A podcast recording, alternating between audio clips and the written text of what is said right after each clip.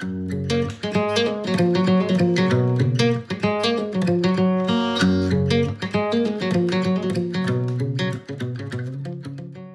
生不插花，上下游副刊。人生可以不插花，但是美好的事物一定要插花。大家好，我是上下游副刊总编辑古碧玲。本节目是由见证环境教育基金会与上下游副刊共同制作。我们今天请到的来宾是植物作家胖胖树王瑞敏。总编好，各位听众朋友，大家好，我是胖胖树瑞敏。是我们很高兴哦，每次都可以那个胖胖树来跟我们分享很多呃非常实用的这个植物栽种知识哈，常会碰到很多问题哈。那我今天想跟胖胖树访问一下，就是夏天的那个水生植物其实很美哈，而且看起来因为很热嘛，看起来很消暑。可是很多人常会分不清楚荷花跟莲花的差别哈，能不能请办公室来说一下荷花跟莲花到底是不是同样的植物？呃，这个问题应该这样说，就是一般我们所谓的莲花跟荷花，如果只有两个字，那它指的其实是同一种植物。是，比如说我们中学都有念过的爱莲说啊，或者是大家谈谈是莲藕、莲蓬、莲子，它其实指的都是莲花，或者我们又称为荷花。那佛教里面所谓的莲花，它其实还包含。它的四色莲花、五色莲花，它除了我们所谓的莲花之外，还有另外一种叫做睡莲。嗯、那睡莲跟莲花就完全不一样。嗯，所以我我这边要再再重复一次，荷花等于莲花，但莲花跟睡莲是完全没有关系的植物。它们唯一类似的地方就是它们都长在河那个水水里面。那不一样的地方在于，这个这两个是完全不同的科，它们的这个亲缘关系也非常非常的远。那怎么分？其实也很好分。一般我们所谓的荷花或者是莲花，它的叶子是盾状，而且是非常高大，它会整个挺出水面，所以才会有这个出淤泥而不染这样的说法。嗯嗯。那睡莲的叶子大部分都是直接平贴在水面上。甚至是沉在水底下，所以这样我们看到很多人种的，其实种的可能是睡莲，因为它比较小型，它好像 size 很小。其就是一般你如果是种在这个缸子里面，嗯、然后叶子是浮在水面上的，这个大概都是睡莲，嗯、都是睡莲。是是。不过呃，荷花或者是莲花，它是一个特别的科，全世界就只有两种，嗯、一种就是我们这个东亚、南亚、亚洲。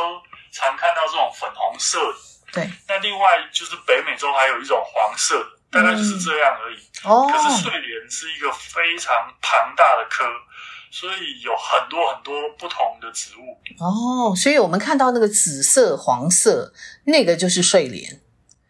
对，睡莲，而且睡莲它有一个特征，就是它会在白天开，然后晚上它就会合起来。对对对。然后隔天再打开这样。我们讲到像刚刚正好讲到说佛教植物，像你刚刚讲的睡莲哈，他们会特别在佛教里面的经典会特别的多。诶，这个瑞敏应该也有研究啊，因为它既可以做药用，又可以做观赏，然后甚至可以食用，所以它的这个使用的历史非常悠久。所以整个亚洲地区，包含中国啊，包含日本，包含整个东南亚或者是南亚，都对这样的这个植物啊。有很特殊的情感在，嗯、所以不是只其实不是只有单单佛教，只是说几乎整个亚洲地区都会觉得这些植物为什么会从这个烂泥巴里面长出来，嗯，然后可是却可以长得这么漂亮，嗯，它都有这样的类似就是清净，嗯，然后高贵的这个这个象征在，是是，嗯嗯，对，像我们就最熟悉的出淤泥而不染哈。哦那那个呃，瑞敏，诶，如果说我们在家里要种呃睡莲，我想应该比较小嘛，哈，那个在缸里面规模不会太大。那要注意什么样的土质啊，或者是怎么样种植？呃，基本上呃，他大概真的就是喜欢这个烂泥巴，所以我会建议呃，就是你去买，它其实都是用烂泥巴种，那你一定要给它一定的深度的水。嗯，再来是不管是这个哪一种颜色啊，一般台湾买得到，大部分都是所谓的热带睡莲。嗯，所以你大概都需要给它比较强的光照，哦，最好是全日照。是是。然后，因为它原本就是长在整个湖面上面的，嗯、所以它需要大量的太阳。嗯。再来是每年你一定要重新的施肥，它其实施肥施很重哦。你不施肥，它大概没有办法开花哦。哦，所以要施那种开花肥就对了，磷肥。呃，冬天会叶子会剩很少，因为有一点像落叶植物这样。是。那春天来的时候，你一定要给它各式各样的肥料。就是也要定期，至少要每个月看你是哪一种肥料，每个月或每两个礼拜要给它肥料，它才会开的比较漂亮。哦，OK OK，所以它也是真的一定要施肥，就是不能任由它自己长就对了。除非你把它种在大池塘里面，它每年你它的叶子烂掉之后，它就回归到这个，就是它变成一个自然生态。哦、如果你在家里，你用大的这种呃池子来种的话，那就一定要施肥。哦，OK，那你所谓说要有深度的容器哈，像大概深度要多深会比较容易栽种呢？一般来说，建议至少水深，因为你在花市买到它大概就是直接把它放在那里。可是其实我会建议你大概至少要有三十公分的水，嗯、它的叶子才会浮在水面上的那种感觉，而且要够宽呐，像要够宽，所以。呃，至少也要一尺以上的这个大的这个桶子来种会比较合适。了解了解，嗯，那因为我们讲到这个水生植物哈，其实像我们小时候常常看到的布袋莲，以前我记得我小时候常常看到哈，那也是拉丁美洲的植物，它的紫花非常的美丽哈，呃，鸭子很爱吃，但是一家够狼玩的了哈。其实我们要怎么样看待布袋莲？那我要先特别强调，就是这个布袋莲啊，它跟这个莲又没有关系，莲花和睡莲又完全不一样的科。是，嗯嗯。那它从这个亚马逊河，嗯，原本是漂浮在亚马逊河上面的植物，然后最后这个被带到世界各地，因为它很漂亮，嗯，然后就泛滥成灾，嗯，因为它繁殖的速度非常快，嗯嗯。那可是现在又有说，因为它真的丁就是它抗污水的能力很好，然后它反而它根都会把一些重金属啊什么就吸收，所以有时候人常常会从这个这个植物有什么作用，嗯，或者会不会破坏生态，各式各样的，我们要花很多钱去清这个河道，嗯，因为我觉得它很漂亮，就是很多时候都是站在人的角度来看待这个植物，嗯，嗯，那你就会有对它就会有很多的评价。所以它那它种植的土壤呢？如果要种在家里的小水缸的话，哦，布袋莲就非常好种，你完全不需要土。水生植物我们有分几种，一种是像刚刚这个莲花跟这个睡莲，它是根茎在水里面，然后叶子是浮在水面上，那甚至超出水面上。那布袋莲是，它是整个漂浮在水面上的，所以这是我们称为浮水植物。嗯，当然，如果你今天水比较浅，嗯，它碰到泥土，它根还是可以扎到泥土里面去。但是如果、嗯、呃你没有泥土，把它丢在水面上，它还是可以活得很好。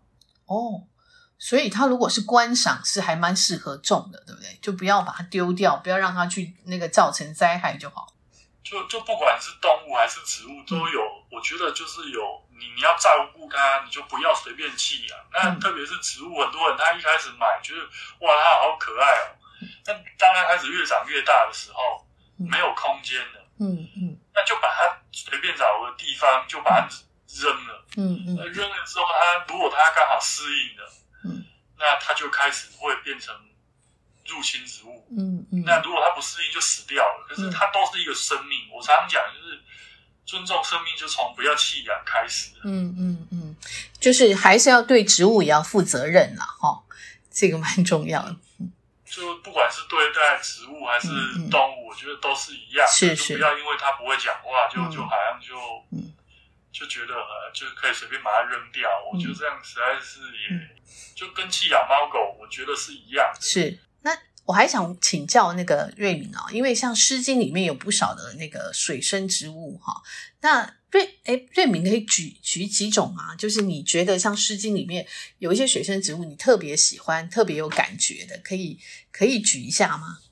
我我想讲到《诗经》啊，大家最熟悉的应该就是那“关关雎鸠，在河之洲，窈窕淑女，君子好逑”。大家大概就背到这里吧。嗯嗯。可是我不晓得大家这四句诗。其实你可以不会想象一个在河岸，然后或者是水边那种壮阔的感觉，因为它在下一句就是参差荇菜，嗯嗯，那植物就出来了，我觉得很有趣。那这个荇菜啊，嗯，它它可以单指某一种水生植物，就叫做荇菜，嗯，那荇菜呢，这个属这个水生植物，可能大家还有一个更。大家更熟悉、更常吃到的，在我们台湾更常吃到就是水莲，比较正式的中文名叫做龙骨拌荇菜。嗯嗯嗯。那它其实是《关关雎鸠》里面那个参差荇菜，它其实长得非常相似的。嗯。那这一这一属的植物很多都可以食用，那不是只有在华人文化，在东南亚，在在很多地方都会食用，因为大家有吃过水莲，大家就知道什么口感。讲起来比较容易理解啊。那《诗经》啊，或者是很多文学作品里面都会记录很多植物。嗯。那我们日常生活中还有很多植物也是水生植物哦。嗯。比如说稻米，水稻，水稻嘛，嗯、它其实就就是需要淹水，嗯，它才会呃长得比较好，是比较好。但像如果要一个杯子、一个碗去种的水生植物，会是什么样的水生植物？那像呃像浮萍啊。嗯。槐叶萍啊，或者是满江红啊，这种小小的这个蕨类植物，它其实就大概就是十块钱，嗯，甚至更小，那它就会浮在水面上，嗯，或者另外一个大家可能也非常熟悉的，叫做水韵草。水蕴草它大概就是你只要有一个空的玻璃瓶，你把它丢进去，嗯，那你你在里面还可以养两只鱼啊，就把它放在这个办公室，嗯，前面整个绿一样啊，它也可以活得很很好。呀呀，这样其实可以增添那个生活的乐趣啦。其实我们觉得说，为什么需要有这些植物？其实。呃，它可以带给我们一种，就人跟大自然还是有一个，我觉得我们 DNA 里面一定跟大自然是有连接的，所以有时候其实有一一个小小的植物，就会让我们心情整个舒畅起来哈。这这其实我觉得，尤其这几年了，我觉得大家都很闷哈，有有一个小植物，其实就让你的生活会变得不太一样。其实就摆在办公室，不过水生植物大部分的水生植物就有一个要克服的地方，就是。大部分水生植物都比较喜欢比较强的光线，所以要种在比较亮，嗯、甚至是全日照的环境，嗯、它会长得比较好。如果说我阳台上真的要种一些水生植物，那你会觉得说哪一些呃注意事项？因为刚刚有讲到说虫可能会相对比较少嘛，哈，有哪一些注意事项？然后一开始种什么什么样的植物可以让我们种的时候比较有成就感？嗯。水生植物其实相对的，如果你真的不想要失败的话，嗯，浮在水面上的一定是特别好种。比如说我刚刚讲的布袋莲啊，嗯、或者是这个你只要小小杯子，你可以种这个浮萍，因为浮萍非常小，嗯，或者是什么满江红、花叶萍，嗯，那甚至还有像那个有一种叫做呃大萍，又叫水芙蓉，这些大概都是不太容易失败的。那还有一些植物，它是偶发性的长在水里面，就是它的适应力很强。那常常我们就会剪一剪，插在水里面就会活了。比如说像我们最常在这个花市很容易买到的这个黄金葛，嗯嗯嗯嗯，或者像幸运竹，嗯，它大概都可以在水里面活很久。嗯，不过它不是，它就是它，它们就不是。完全的水生植物。那我最后想再请教那个瑞敏哈，好像你有跟我提过说，如果要养这些水生植物，最好要养鱼，对不对？对，因为一般来说，除非你加了过滤器，不然大部分水生植物它这个水就是死水。嗯，那死水就很容易会有蚊子来这个下蛋，就会在长孑孓。所以我会建议在里面养几只这个所谓的，不管是。我们台湾的盖斑斗鱼啊，嗯、或者是这个大肚鱼或孔雀鱼，嗯、那为什么是这三种植物，而是三种鱼？因为不是每一种鱼都可以活得很好。那这几种是相对难度很低？是，大概不太会死掉的鱼。嗯嗯。那养鱼还有一个好处就是，这些鱼在水里面，因为它就会排，就是会排泄嘛。所以它就会提供这个水草一些养分，嗯嗯，那它会吃掉这个蚊子的幼虫，同时它也会在水里面呼吸，嗯，就会有一些二氧化碳。哇，那听起来很有趣，又可以养植物，又可以养鱼。好，我们谢谢胖胖树哈，他每次都带来这些，我觉得非常实用。我每次听完以后就觉得哇，我的这个种植那个植栽的技术哈，那个知识可以。更上层楼。那今天非常谢谢胖胖树，我们其实呃每一次邀他来，我都觉得非常期待。我提的题目我都非常的期待。谢谢胖胖树再带来这么棒的分享，谢谢你，谢谢总监，谢谢谢谢大家，拜拜。拜拜。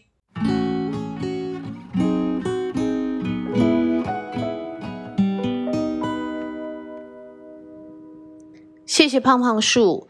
接下来，我们下一段节目是由园艺治疗师黄圣林老师，他是国内第一位引进园艺治疗。那现在见证环境教育基金会跟上下游正在推动青草生活三六零啊，三百六十度。我们欢迎黄圣林老师。嗨，大家好，碧玲好。是是，那呃，圣霖跟我们还有一个很好的渊源哈，就是因为他在上下游副刊写了这个园艺治疗的春夏，其实他在谈到这个园艺治疗仪式哈，呃，仪式性的感觉，所以呢，那时候我们的见证环境教育基金会呢，呃，就邀请他呃开始做这个环境教育的这个园艺治疗的活动哈，到现在已经三年了，对不对？对，今年好像又有新的开始，对不对？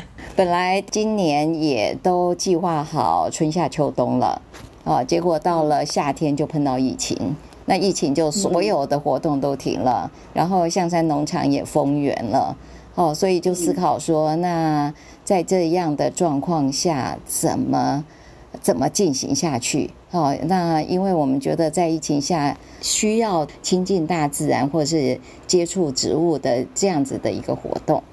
哦，所以就一直思考说，呃，用什么方式仍然可以把大自然带带给大家？是，那好像今年本来也开始计划说，除了呃，还可以突破园艺治治疗的范围，就是变成是青草生活三六零嘛，哈，三百六十度。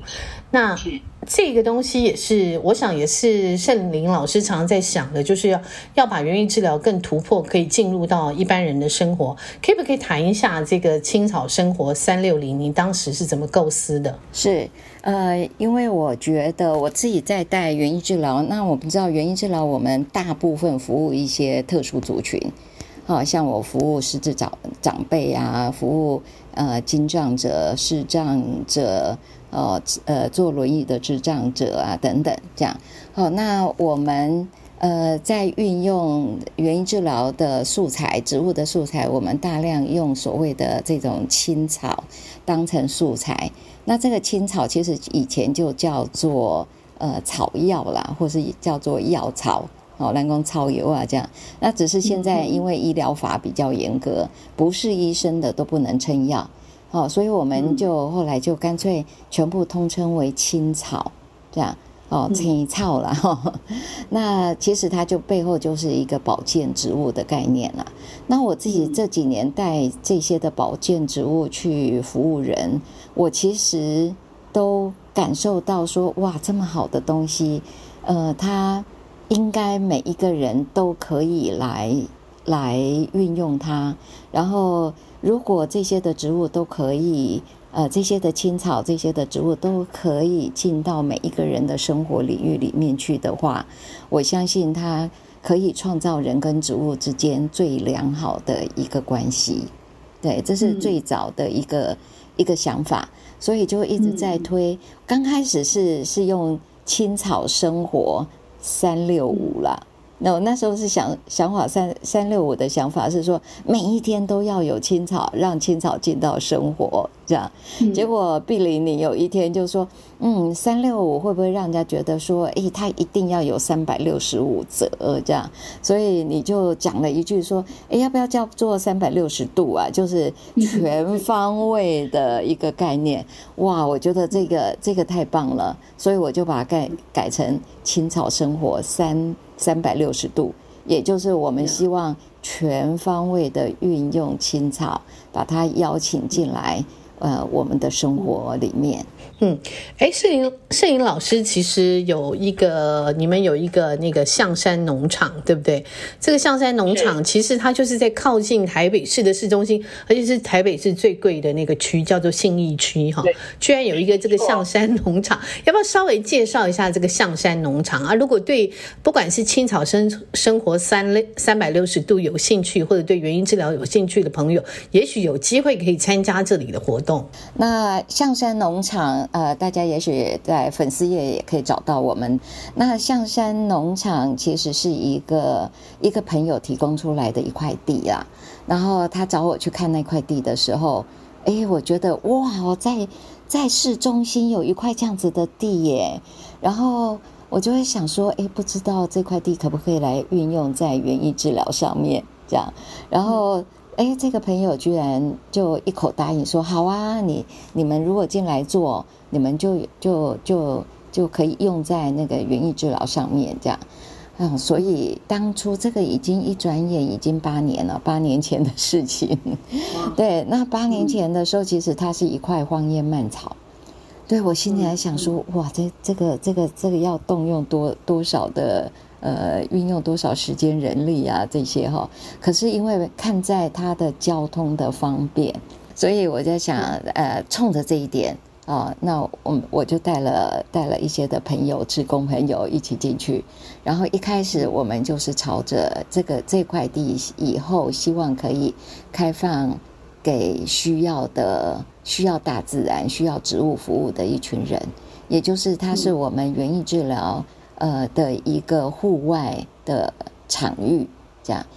那现在疫情当中，就是宣布三级的时候，我们也封园了，所以也把这个农场先暂时你们自己内部在使用，自己在做一些试验就对了。我以前因为我们园艺治疗师的工作，常常是要去跑学校、跑机构、跑医院啊等等，都是呃每天几乎就是不同的地方哈。然后所以我的时间被切割的比较比较比较严重一点这样，所以每一次去农场都是在一个工作之余，好才才去的。然后每一次去就是非常的。呃，目标性就说啊，我今天就是应该要除草了，我那一天就拼命的除草、除草、除草，然后来到了要播种的时候了，就赶快又进去哦，播种、播种、播种，就是呃，都是在挤出一点时间，然后去去呃去进行进到农场去进行一些农事这样。那因为现在所有的课都停了以后，外面的课都停了以后，然后农场只允许。呃，里面的工作人员还有认地的一些的原因，原因治疗师可以进去，这样。那反而反而我有一个突然有一个非常充足的时间，充分的时间可以进到农场，我就几乎每天我就把自己当成上班一样，好，然后一早就进去，然后大概呃做到呃太阳起了起来了，然后受不了了。哦，大概就是半天的时间，然后因为每天都可以去，反而那个时间、那个心情、时间都是非常的呃比较充裕的，然后也不是在赶进度的，因为疫情的关系，我时间呃宽松了，我反而就是哎，因为这样，我跟这块地的跟这块地还有这块地上面的植物。有更多机会的的连接，然后有更多机会的去创造更多的青草生活的呃那个面向哦，就是哎，这个三百六十度好像哇，因为这一阵子的疫情，我增加了好几度，嗯，就越来越丰富哈，越来越立体。以前哈，我是照顾这块地的感觉啊，可是这一阵子，我觉得角色完全相反，完全是这块地在照顾我。嗯，所以我我其实呃常讲说，我觉得植物给我们的哦，其实远远超过我们给植物的。对，我们人其实常常对植物都无感哈。其实我常常在讲这个事情，就是说我们对于那个植物，就是啊，那个就是绿色的，那个就是花，哈，红花、白花、诶黄花。但是我们从来不想认识它，不想了解它。我觉得，因为这个疫情这两年，反而很多人开始慢慢注意植物哈，开始从植物里面找到疗愈。因为以前是可以很很方便、很容易的就走出去。然后就看到绿绿色的一个环境，家家旁边的公园等等，或是近郊。哦，那我想我们人基因里面真的有那种亲近大自然的亲自然性啊。嗯，哎，正好这个我们来谈谈那个最近呃我们要办的一个线上的活动嘛，哈，也是由见证环境教育基金会呃，然后由这个象山农场还有上下游副刊我们三方合作的这个新的这个活动哈，其实好像报名已经就满额了，是不是？呃，这个叫烟瀑微山水，呃。圣颖老师要不要讲一下你这个活动的内容？虽然可能第一次我们秒杀报名完，如果反应不错，有在考虑说可以不可以再办第二次。那个我们所有的课都停了嘛？那象山农场本来跟建真合作的也都也都停了，这样。可是明明疫情中，我们最需要所谓大自然的元素，我们最需要绿绿，哈，把绿带进来，这样。所以我想了好久，我后来就决定，呃，我来进行我一个就是我生活里面我非常享受的一个呃生活仪式。好，那所谓的烟铺，我们就是其实是做一个倒流香啦。哦，就是倒流香嘛，就是那个香那个烟其实是会往下流的，而不是往上。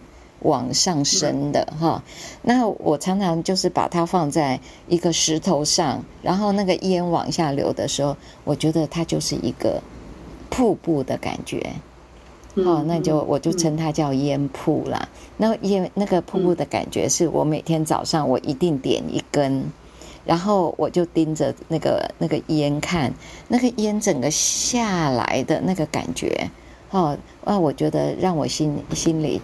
其实是感觉一种一种平静跟宁静。这个活动就是有这个烟铺嘛，哈，还有是不是有一个胎球，对不对？对，还有就是所谓的围山水，哈，有了烟瀑，通常我们瀑布都在都在深山里面嘛，所以我们就想就想说，哎，那如何把这个烟瀑的这个效果放在所谓的呃山水里面？好，所以我讲的是微山水。那微山水其实我们就就是用所谓的水苔球去布置一个所谓山林的氛围啦。好，那我想，呃，我这次就是特别的，就是植物，我其中有大家会拿到两棵植物，一棵植物就是农场里面我去找出来的植物，然后那个呃烟铺里面的香粉。哦，是从农场里面的香草植物去晒根打成粉的，然后水苔球的土，我有一部分也是农场挖出来的土。